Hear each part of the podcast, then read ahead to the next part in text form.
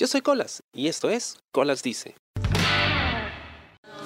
Damas y caballeros, me encuentro finalmente después de todo este tiempo con alguien con quien quería conversar de hace mucho, mucho, mucho tiempo. Damas y caballeros desde el Circo de la Vida, con ustedes el comediante enmascarado. Lunatic J. ¿Cómo estás, Lunatic? Chupetín Tru- No, Lunatic J para ustedes, damas y caballeros. ¿Cómo están? Bienvenido, payasito. No sabes el gusto que me da poder sentarme a conversar contigo finalmente después de tanto tiempo, después de haber marqueado en los eventos juntos, ¿no? después de haber pifiado los faces y aplaudido a los heels juntos. Eh, acabas de cumplir dos años. Dos años que parece en realidad una eternidad, porque como lo mostraba el Mulet Club hace poco en la, en la estadística del 2018, tú eras el luchador que más ha luchado ese año y yo te consideraba a ti el MVP porque tú pones a Lunatic en cualquier evento y de verdad que, o sea, aporta y suma, es un personaje que es conocido y que la gente lo quiere, brother. ¿Cómo has logrado tanto en la lucha libre en tan poco tiempo? Hermanito, ¿qué te puedo decir? Estos dos años han sido un- una completa locura. O sea, para muchos puede sonar muy poco tiempo, en especial para los luchadores que tienen mucho más años. Pero considerando que he estado de aquí para allá y mo- moviéndome por todos lados, y no solo en el ámbito luchístico, sino también en lo que puede ser elaboración de trajes y todo eso. O sea, he respirado lucha libre 100% 24-7. Todos, es- todo, todos esto, toda esta temporada. ¿Cómo empiezas tú? ¿Cómo llegas a la lucha? Eh, y el tema de los disfraces, ¿era algo que tú hacías desde antes de la lucha libre o es algo que empezaste a hacer ya cuando estabas dentro y querías tú hacer tu propio traje? Creo que fue conjunto. Mira, mira, te explico. Yo este, soy, soy de Huancayo, o sea, de- mi base es Huancayo, y cuando tengo 12 años, estaba viendo, no sé, por televisión quería ver algunos programas de fútbol. En ese tiempo estaba bastante interesado en el fútbol. Y por X motivos, en un programa deportivo sale una parte de Royal Rumble 2005. Y normal, me puse a ver como que almorzando, como haciendo hora, pero hay algo que me impacta a primera vista y es la entrada de Rey Misterio. Y yo dije, ¿cómo, cómo, cómo este chato se puede enfrentar a todos esos, esos mastodontes? Y obviamente, o sea, hubieron dos cosas que me impactaron. Fue su presencia, siendo el más pequeño, pero el que le daba bronca a todos. Y aparte su máscara, es- esa incógnita, eh, eh, eso que lo que es emblemático en él, claro. Y entonces, claro, o sea, como cualquier, lo primero que hice fue salir a buscar y obviamente en ese tiempo recién la lucha libre estaba empezando a mostrarse de nuevo por ATV. Todavía no había por ningún lugar máscaras ni nada. Yo recuerdo que fanático, lo primero que hice fue comprar las telas más baratas que hubieran, las que costaban dos soles, tres soles el metro. Las recorté y las cosí a mano y, me- y mi primera máscara la hice, pero de la manera más rústica posible, cosida a mano. ¿Todavía conservas esa máscara? La tiene mi mamá, la tiene la- este, este tengo en Cayo. Una vez creo que le llegué a tomar una foto cuando viajé el año pasado por última vez. ¿En algún momento has pensado luchar con esa máscara puesta? No, ya no me queda, no me queda, ya no me queda. Cuenta, entonces tú empiezas en. Tú eres de Huancayo. ¿En algún momento tuviste lucha libre en vivo en Huancayo o había algo parecido? No, para nada, o sea, en ese tiempo todavía estaba empezando la secundaria y crecí viendo WWE, yo no sabía que había otras empresas, no sabía que había independientes, ni siquiera sabía que posiblemente había lucha libre aquí en Perú. Era como, eh, sie- el sueño siempre era, quiero crecer y quiero ver si tal vez algún día puedo llegar a, a esas empresas grandes o a ver esas empresas grandes, siguiendo la carrera de Rey Misterio, luego me hice fans de Michael, fan de Jeff Hardy. Y, o sea, iba poco a poco, mien- mientras crecía, iba, iban creciendo también en mí ese deseo de, de la lucha libre. Terminé la secundaria y justo creo que ese año 2009 venía la WWE aquí a Perú. Y por X motivos empecé a seguir en Facebook este, algunas páginas que, que hablaban de su venida. Y, si- y sin quererlo, vi que había una publicación especial de una empresa que había puesto a su primer campeón. ¿Qué empresa era? LWA. O sea que mi primer contacto con la lucha libre fue un, vi- un video resumen de un torneo que hubo el 2009 por LWA. ¿Y cuánto es que vienes tú a Lima ya con, o sea, primero, ¿tú vienes pensando voy a entrenar o vienes tú por otro tema y de repente se da la oportunidad? Vine de, vine de fanático la primera vez. Yo, me, yo recuerdo que, que co- como obviamente, este, como cualquiera, cumplo 18 años y justo creo que al mes de mi cumpleaños se da el primer evento grande, de uno de los primeros eventos grandes de WWA, Reyes de la Lucha Libre 1. Yo me acuerdo que me puse a chambear toda esa temporada tan solo para tener mis pasajes. Vine para ese tiempo, creo que ya me había comunicado, me comunicaba por internet con Kaiser, que me dieron unas facilidades increíbles para poder llegar, para conocerlos. Y, bro, ¿qué te puedo decir? La impresión que tuve de verlos en vivo la primera vez, el primer luchador que, al que pude estrechar su mano en persona fue Kaiser y el segundo es Antonio Cesaro. Y yo siendo un pata de 1,65 con 50 kilos, veo salir de gimnasio a un pata de 1,95 con 110 kilos, fue una impresión chocante, pero los, tipos eran los más buenos del mundo. Sí, se notaban súper, súper humildes. Y, creo que, o sea, me puedo imaginar, porque yo no, yo no fui a ese evento, pero me puedo imaginar el impacto que debe haber tenido en ti el, poder verlos recién eh, llegado a la capital y verlos en vivo, ¿no? Y, ver esto que habías visto por tanto tiempo en televisión. Pero eh, estando en Huancayo, ¿cómo era la movida de la lucha? ¿Había fans? ¿Te conocías con, con otros amigos que también seguían la lucha? No, o sea, mis amigos también veían lucha libre muchas veces porque yo los obligaba, les invitaba a mi casa como que en plan de vamos a hacer tarea y de la nada empezaba, hoy mira, hay que ver tal lucha, hay que ver tal lucha, hay que ver tal lucha. Obviamente lo que más recuerdo eran las veces en las que nos juntábamos en el colegio a, jugar, a, jugar a las luchitas, empezamos por ahí. Y siempre yo era que, que pegaban todos, pero no... ¿Qué personaje eras cuando jugabas en el colegio? No, no, no, no teníamos personajes, éramos nosotros mismos pero yo siendo uno de los más delgados del salón, uno de los, bueno, no, no majo, porque sí era de estudia, pero era de, los que no tenían tal vez tanta habilidad para luchar, para pelear, cuerpo de frente a frente. Era como que el último pata que uno pensaría que podría dedicarse a la lucha libre. Entonces vienes tú para Reyes de la Lucha Libre 1, que es el evento que hace LWA, y estás en Lima. ¿Te quedas o regresas a Huancayo? ¿Y cuándo es que decides venir a quedarte aquí?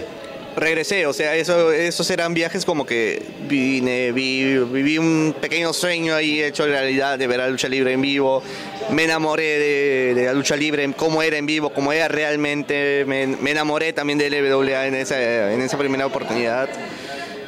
Y estuve en esos planes de ir y venir, o sea, llegaba, empezaba, volví, volví a trabajar y empezaba a ahorrar para mi siguiente viaje y así estuve viajando ¿qué te digo? Unos 10 eventos más siquiera. Casi, casi lo más, casi lo, trataba de agarrar lo más seguido posible, sino cuando venía algún internacional importante. Y gracias a eso, o sea, todavía sin entrenar, sin ser parte, siempre tuve la, oportunidad de conocer a luchadores como eh, Genérico, a, Hugo, a Aerostar, a Ministeria, a Kenta. E, era alucinante, eh, para mí, o sea, estaba viviendo un sueño todavía sin, sin llegar a entrenar, todavía para ese tiempo no, no pisaba el ring pasa algo en mi tierra que, o sea, ya me deja sin más camino, como que me pongo a trabajar y me quedo acá, o, o ya que no tengo nada que perder, puedo seguir mi sueño. Entonces decido venir a vivir acá a Lima y el primer contacto que tengo es eh, justo venir a entrenar a LWA, que sería ya el 2012.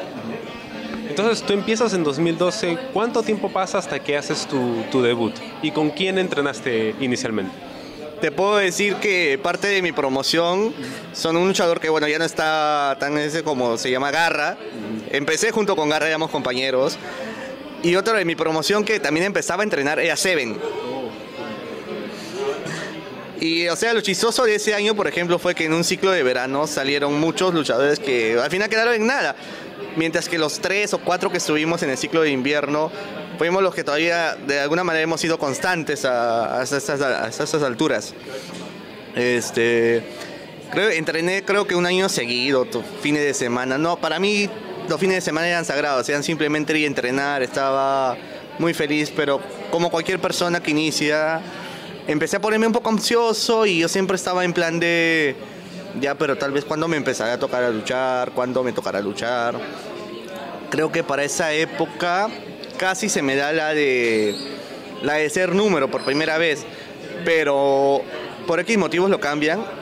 Y brother, yo ese cambio lo sentí tan doloroso que yo recuerdo que en un evento en el que justo por lo que nos habían cambiado, perdieron a los dos minutos, me encerré en el baño del Vipse y me puse a llorar así de frustración, en un plan de yo quisiera estar aquí, yo quisiera hacer eso y, y todavía cuándo, cuándo me va a tocar, cuándo me va a tocar. Tanta ha sido mi frustración que por ese tiempo decidí, o sea, dejar de entrenar un tiempo creo que justo estábamos hablando de, de mes de julio y lo dejé por un tiempo. O sea, por un tiempo me quise dedicar a otra de mis gustos, que como era de cosplay. Eh, que eso sí también ya, ya lo venía trayendo desde, desde Huancayo. Hago un par de personajes por acá y lo chistoso fue que para noviembre un día recibo un llamado que, no esperaba nunca y era Ícaro y Ícaro diciéndome, oye, va, vamos a hacer un Royal Rumble. Y yo sé que tú tienes un personaje de Joker. ¿No quieres salir como el Joker en este Royal Rumble? Me faltó. No, no, lo terminó de decir para que yo dijera, sí, sí quiero, sí quiero, sí quiero, sí quiero. Y, ahí- fue como que mi. O sea, mi debut en un Royal Rumble haciendo un personaje, quizás saliendo de Joker. Me volví a motivar, ese amor por la lucha libre volvió con fuerza y volví a entrenar, a entrenar y ya para empezar el 2014, que fue un año muy chévere para mí, ya estaba, ya, ya empezaba a estar eh, de número. Entonces tú fuiste uno de los números que son estos personajes que crea LWA que generalmente les dan a los luchadores rookies, o sea, los que recién están empezando, se disfrazan a los Power Rangers, ¿no? Y son personajes cómicos. O sea, desde ahí ya empiezas tú a entrenar este tipo, este estilo de lucha muy tuyo que es la lucha cómica. Sí, o sea, y, y como te digo, o sea, justo mi compañero para ese tiempo de número también fue Garra. Nosotros empezamos a hacer un tag y, y la teníamos bien difícil porque la, primera generación, bueno, no sé si sea, si se puede decir, pero eran Eddie Blas y, y Dot Boy. Y obviamente llenar el vacío de estos señores que desde ya proyectaban a ser luchadores de peso iba a ser bien complicado, pero nos dimos la tarea y tuvimos unas luchas. Uf, señor. Fue una, fue una etapa alucinante nuestra, desde nuestra primera lucha contra Mancía y Marcelino, una lucha contra Da Vinci Trash. Tal vez una de las luchas más, más significativas para mí hasta el momento que fue contra Apocalipsis. Y, era hermoso, todo era hermoso en ese, en ese momento. Espera, ¿en qué, ¿en qué eventos tú estuviste en ese evento, tú fuiste número en ese evento en Breña, donde el número se puso a bailar y subió en, en el auditorio del creo, colegio, creo que era el Salesiano? ¿Tú estuviste en ese evento? ¿En qué número se puso a bailar? ¿Qué, qué- qué Lo más? que pasa- no, lo que pasa es que había un número que subió a las graderías al segundo piso y se puso a bailar con la gente y de repente no sabía por dónde bajar y empezó a darle vueltas a todo el coliseo y no, no encontraba la salida. Sí, fui yo.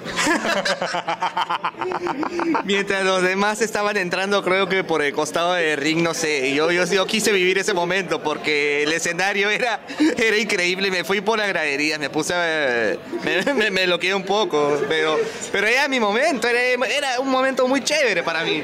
No sé, te escuché hablar con tanto entusiasmo que dije, ¿será él? Pues tengo que preguntarle y efectivamente no me equivoqué. Fue uno de los momentos más memorables de ese evento, recuerdo, porque era verlo correr por todas las graderías sin saber por dónde bajar. Fue muy, muy divertido. Y, y esa lucha también fue bastante especial para mí, para mí y para todos los que estábamos en ese grupo. Creo que fue una de las pocas rivalidades que ha tenido los números y que era contra un grupo que estaba en ese tiempo destacando bastante, que era La Plaga. Claro, La Plaga en la segunda formación, ya no con Doctor Veneno, sino con Killer, con Seven, con Zero y en ese tiempo con Vicious. Yo recuerdo que en un evento antes habíamos tenido una lucha 3 versus 3 que salió horrible, horrible, horrible. Y era como que teníamos que limpiarnos la cara en este evento. Pero cuando estábamos viendo de- detalles de la lucha, nos llega la orden de arriba. La lucha tiene que ser corta. Que en un principio, a los, a los ocho que estábamos aquí, eh, que estábamos parados ahí, fue como que un. Ala, no, pero nosotros queremos, no sé, algo más. Es- hemos esperado este evento y esto va a ser tan grande y tenemos que hacerla corta. En un momento, claro, nos chocó y luego le vimos el lado bueno y dijimos, ya, bueno, ¿quieren algo corto? Listo, vamos a subir y nos vamos a sacar la mierda, pues así tal cual. Y, y la lucha empieza caóticamente porque somos los cuatro números arriba, salen los otros y salimos al tú a tú. Y fue falso final, falso final, falso final, final, final, final.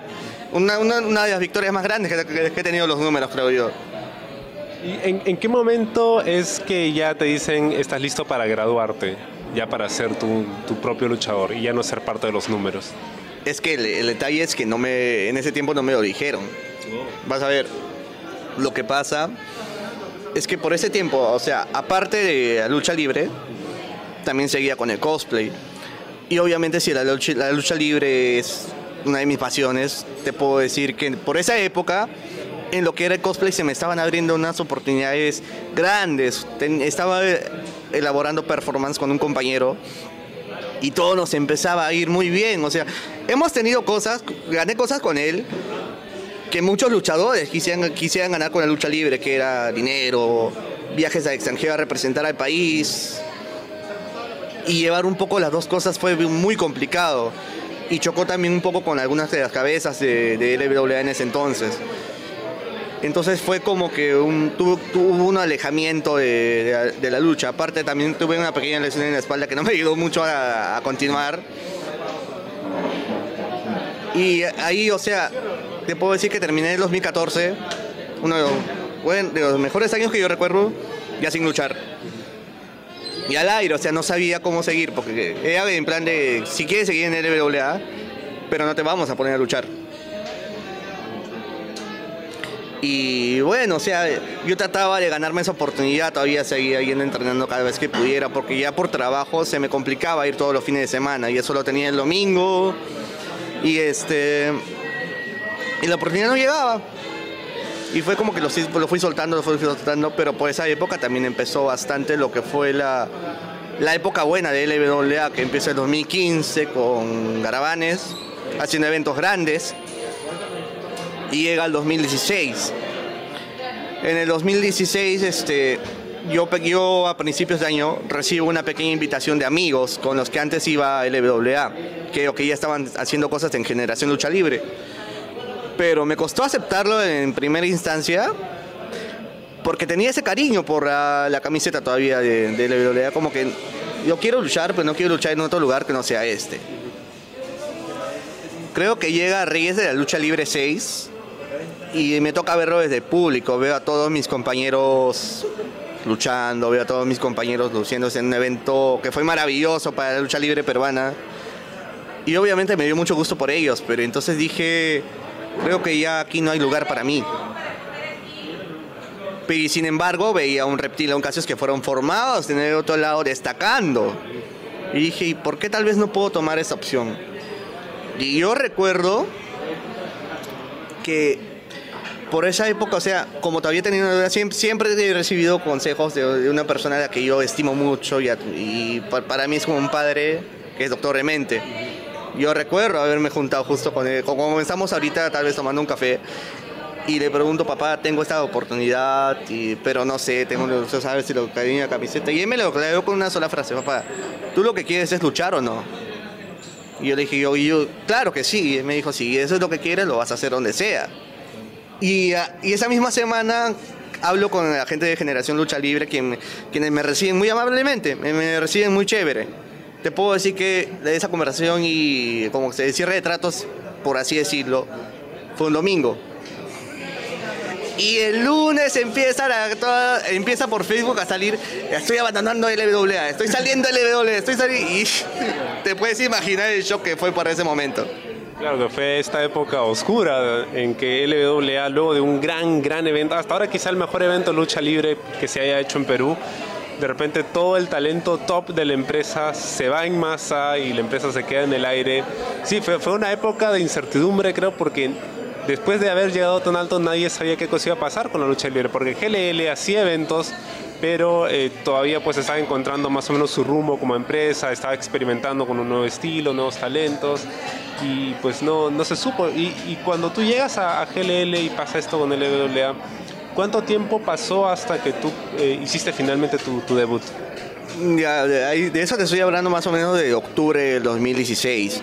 Este, pasan dos meses y mientras yo seguía en comunicación con todos, entonces tuve las versiones de todos los lados de qué, había pasado y obviamente no me metí porque ya no era asunto mío, yo ya, yo ya estaba en otro lado y obviamente tenía que dar mi esfuerzo para que ese lado empezara a crecer. Pero todavía no luchaba o todavía no me ponían a luchar por el simple hecho de que quería, yo les pedí que ya tenía la idea de hacer un personaje solo que todavía quería darle una forma bien. Quería, no quería hacer algo como que salgo y voy a ir probando qué me funciona, sino ya salir con una propuesta firme.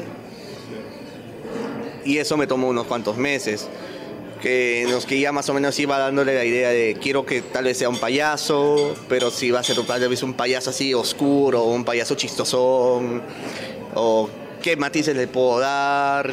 Y iban pasando los eventos y yo decía, no, todavía al siguiente evento, al siguiente evento, al siguiente evento. Mientras tanto, ya empezaba a trabajar en el tema de vestuarios para los luchadores locales, ya, ya Imperio había hecho sus primeros shows. Y en uno de esos shows traen a una de las personas que serían como que. Bueno, yo le digo el padrino de Lunático, obviamente, porque fue una de las personas que me aclaró el panorama donde yo podía apuntar. Y es Paul London, que es una de las personas más hermosas que uno puede conocer en su vida. Recuerdo que después del evento de, de Imperio, donde Paul London se presentó, tengo una chance de conversar con él. Yo ya lo había conocido justo en el evento de 2014 ahí tengo otra chance de preguntarle, ya tenía la máscara hecha, ya tenía como que la idea de vestuario, solo me faltaba como que centrar el personaje. Y le dije, brother, y más o menos que me puedes dar para un consejo porque tengo esto y él me dijo, brother, este, en la lucha libre todos quieren ser el hombre fuerte, el hombre rudo, el, matón, el que dice yo te voy a ganar a ti, esto. y tú has visto, yo salgo a divertirme, ¿por qué crees que yo salgo cantando? Yo quiero divertirme con esto, quiero que me guste lo que hago. Y dije, ¿tú quieres divertirme? Entonces yo también voy a salir a divertirme y ¡pum! Lunatic. Yo he entrevistado a mucha gente, pero la entrevista que le hice a Paul London, recuerdo cuando se anunciaba el primer evento de Imperio, que fue muy cortita, es una de las conversaciones más personales y que más me ha tocado en, toda mi vida. Y ahora que me cuentas esto, sí, o sea, este pata tiene un carisma único y una forma increíble de decirte las cosas. Y tiene una historia alucinante también. Pero hay, hay, tantas cosas porque tantas cosas te pasaron al mismo tiempo. A ver, primero, antes de que se me vaya, quería saber, cuando tú me dices que llegaste a salir del país a representar al Perú como cosplayer, ¿con qué cosplay fue? Ese fue con un cosplay de Kikaz. ¿Sabes cuál, había, cuál, es, ¿sabes cuál, cuál era el detalle en ese, en ese momento? En ese momento era que las presentaciones las armaba con un amigo que había estudiado ninjutsu, o sea, tenía cierta facilidad para pelea. Y al yo tener bases de lucha libre también tenía cierta facilidad para pelea y empezamos a, y empezamos a meterle esas, esas partes de pelea en las que nos podíamos pegar, patear de verdad, así en la presentación de cosplay. Cosa que no se ha hecho hasta ahora, que cosa que no se había visto en Perú, algo tan realista. Y con eso empezamos a destacar rápidamente. Luego sacamos Mortal Kombat y ganamos. Y empezamos a ganar varios concursos. Pero por otro lado, eso lo, lo, veían en el lado de. Bueno, una, una persona lo veían en el lado de LWA, como que, este, oye, estás ganando con algo que te enseñamos acá y nos deberías dar todo el crédito. Que no tenía que ver, porque, o sea, los trajes eran diferentes, eran cosas muy distintas. Era como que. Sí, no. Y nosotros, y yo me acuerdo que por ese tiempo, eh, aún así metía a todos mis amigos que tenía en la comunidad cosplayer, cosplayer porque en ese tiempo sí estaba bastante metido, los invitaba a los eventos. Mucha gente conoció la recomendación este mía, pero se dieron esas cosas y bueno, ahí se, seguí paró. Cuando tú paras de luchar y te sales de LWA hasta 2016 que decides regresar a la lucha libre, ¿qué hiciste en esos dos años? ¿Te dedicaste solo al cosplay? ¿Entrenabas por tu cuenta? ¿Ibas al gimnasio? ¿Cómo le hacías? Por ese tiempo, a ver, el año 2015 este, ya, el año, el año 2015, también por X motivos, dejo de, dejo de hacer cosplay, porque prácticamente ya, habíamos llegado a un mes en el que habíamos ganado casi todo. Y, estaba contento y quería irme así como, como, un, como un ganador. O sea, dije, ya hice mis cosas aquí, quiero empezar otra cosa, porque siempre soy una persona que le gusta hacer muchas cosas. Y de la nada, o sea, siempre tuve la facilidad de coser, pero hasta ese entonces lo veía como un pequeño hobby, o sea, algo así. Inclusive siempre tenía las primeras máscaras que hacía a mano y que fui poco a poco mejorando. Recuerdo que familiares, años antes incluso de, primer, de, los primeros, de la primera vez que vine, familiares me decían, ¿por qué no te dedicas a esto? Y yo le decía, obviamente, no, no creo que me vaya bien, porque... No, ¿cómo crees? es algo que quiero hacer para mí. Pero con el tiempo muchos de mis compañeros les empezaron a gustar los trajes que yo me hacía y me decían, oye, ¿por qué no, no me puedes hacer unos kickbacks? Oye, no me puedes hacer unas muñequeras. Pues, ¿Crees que me puedes armar mi máscara? Y para ese año empecé a estudiar costura. Y, o sea, junto con eso empecé, mientras eh, agarraba mucho de mis compañeros de prueba, agarra, y, poco a poco me fueron pidiendo porque les, gustaba los, acabados con los que te, con los que les entregaba cosas. Aparte que también les cobraba en precio de pata. Pues. Eso, eso, me parece súper curioso porque acá tengo la máscara de, Lunatic, que el acabado es genial. Tú me, me, comentaste hace un rato que tú cosiste tu propia máscara, la primera que hiciste.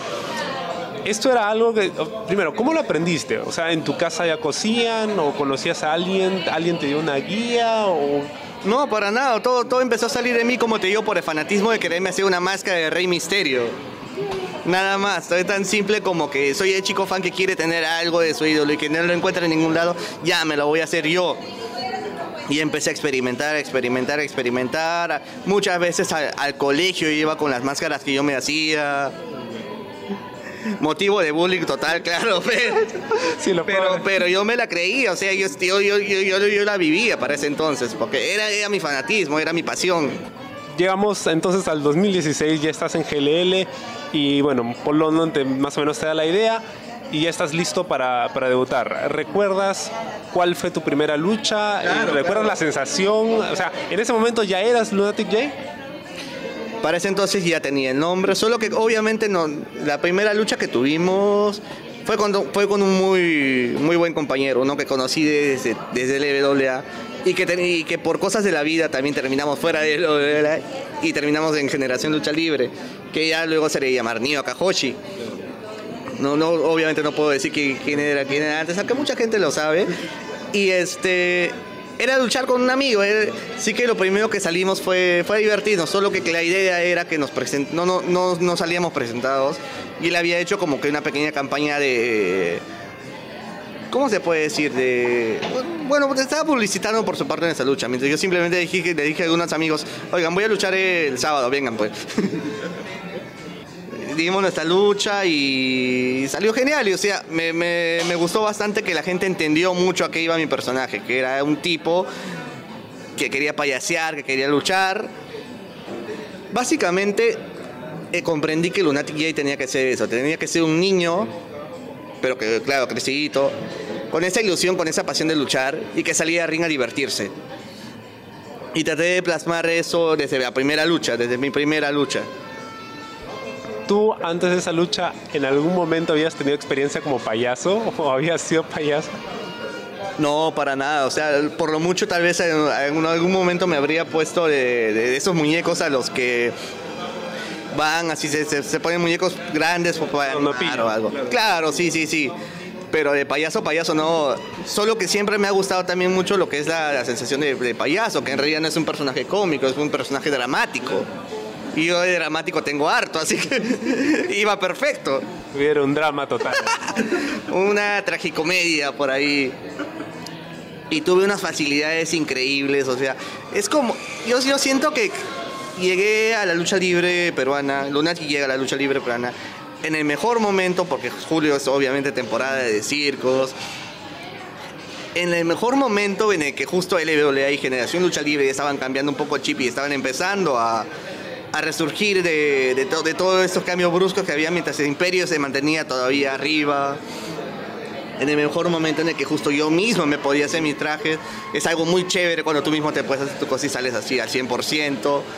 Y en el mejor momento, porque para ese tiempo, con el tema que salgo y con el tema que hasta ahora he luchado, no, no sé cuánto, una semana que lo habían terminado de grabar en versión estudio y me, y me la pasan de, permiso, todo eso. Y era una canción que yo había escuchado años antes, que me impactó y nunca pensé usarla para, para entrar. O sea, te puede, te puede decir que era como que una edición completa, un sueño cumplido. Las estrellas se habían alineado para ti. Ya hemos hecho un episodio del podcast y ni siquiera hemos empezado con tu viaje en la lucha libre. O sea, recién vamos a empezar con la historia de Lunatic. Así que eh, nos vamos a encontrar en una segunda parte. Pero antes, invita a la gente que pueda seguir al payasito de la lucha libre. Bueno, por redes sociales estoy en Facebook como Lunatic J, en Instagram como Lunatic J, también en Facebook como Lunatic FJ Máscaras, Instagram Lunatic and Queen Máscaras, porque trabajo con una amiga que, que se llama Cloud Queen, no piense que estoy invertido por si acaso. Creo que por la mañana eres lunatic y por las noches eres... Queen, ay, no, no, no, no, a eso no llego, por favor. Listo, entonces la próxima semana regresamos con Lunatic J. Yo soy Colas y esto fue Colas Dice. Chao. ¿Te gustó el programa? Sí. Suscríbete y comparte.